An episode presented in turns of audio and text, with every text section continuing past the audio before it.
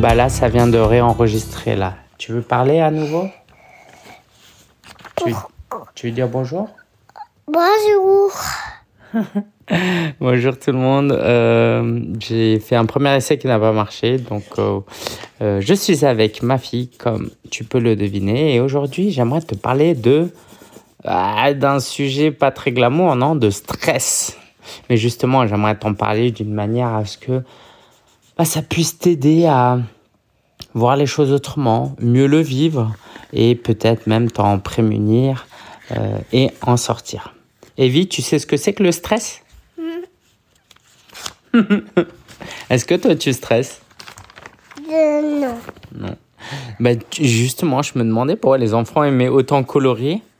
Je pense que ça les dé- ça, détend les enfants et ça leur enlève du stress. Euh, là, il vient en train de colorier et euh, c'est pas pour rien qu'il y a des adultes maintenant, il y a des activités comme ça pour adultes parce que euh, ça détend en fait. Et il y a deux types de stress. Il y a le stress qui est apparent, qui est visible, et il y a le stress euh, plutôt invisible. Et moi, je me suis rendu compte que ces dernières années, je stressais beaucoup, mais c'était déjà pas forcément un mauvais stress, parce que je, je stresse aussi pour de bonnes raisons. Euh, typiquement, quand euh, vous organisez un événement, un atelier, et que euh, le matin même, vous devez y aller pour présenter un atelier, etc., etc., bah, quand je suis avec mes clients, ouais, il y a du, du bon stress, un peu comme quand je joue au foot. Il y a un bon stress. Ce stress-là, il est bon à condition qu'il soit euh, modéré, équilibré. Et moi, ce bon stress-là, même si je, euh, je le vis beaucoup, je le vis peut-être en trop grande quantité.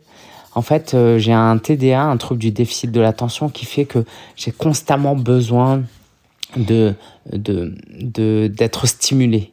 Et comme je suis surstimulé, je pense que forcément ça crée du stress.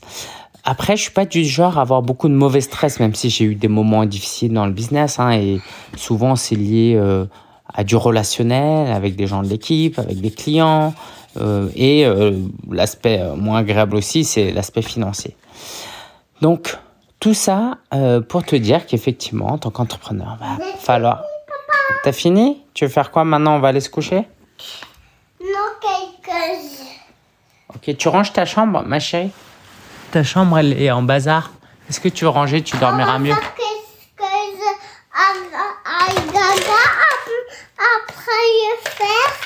Ouais, tu ranges ta chambre et après, on va aller se brosser les dents. En fait, la maman est euh, à la piscine aujourd'hui, donc je garde Evie. Et quand je garde Evie, c'est un peu plus flex que quand maman est là. Voilà, je vais la coucher, je ferai la vaisselle après.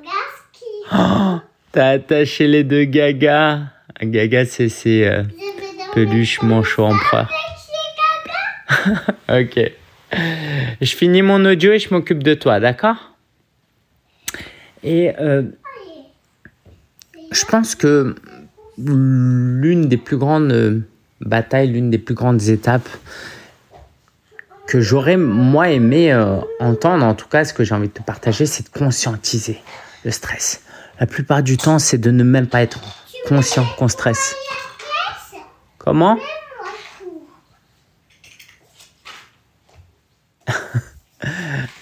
Et, euh, et ouais, c'est de même pas se rendre compte qu'on stresse. Et ça, c'est euh, pas bon. C'est pas bon.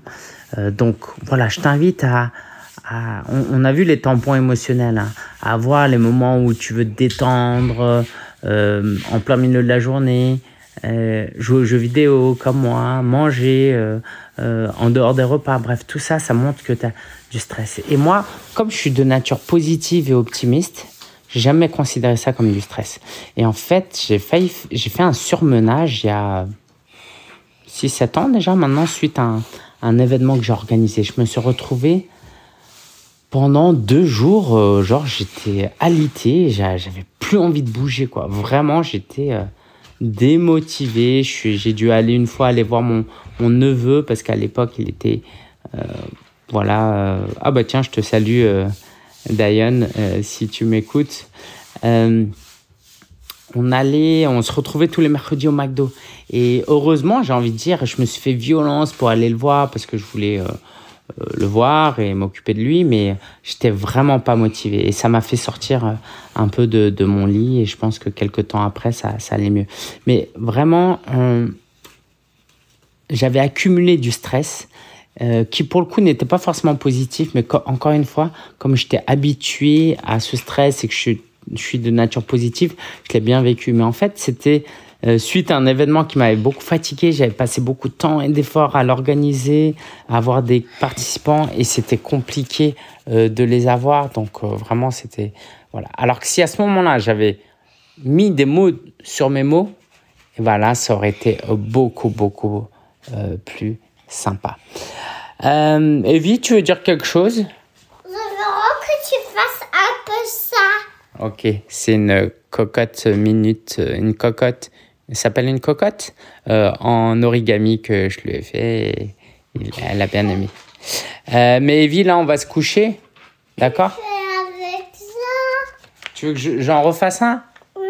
Ok, je vais te le refaire. Mais tu ranges ta chambre ou pas? Ok, j'arrive. Allez, euh, je te laisse. Je te dis à très bientôt. C'était un vrai plaisir d'avoir partagé ce moment avec mamie.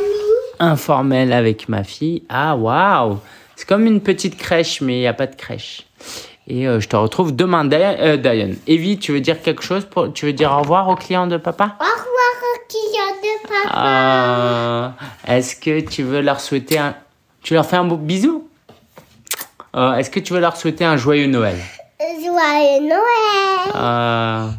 Allez, ciao, ciao les amis. C'était Evie, 3 ans. Evie, t'as quel âge? 3 ans.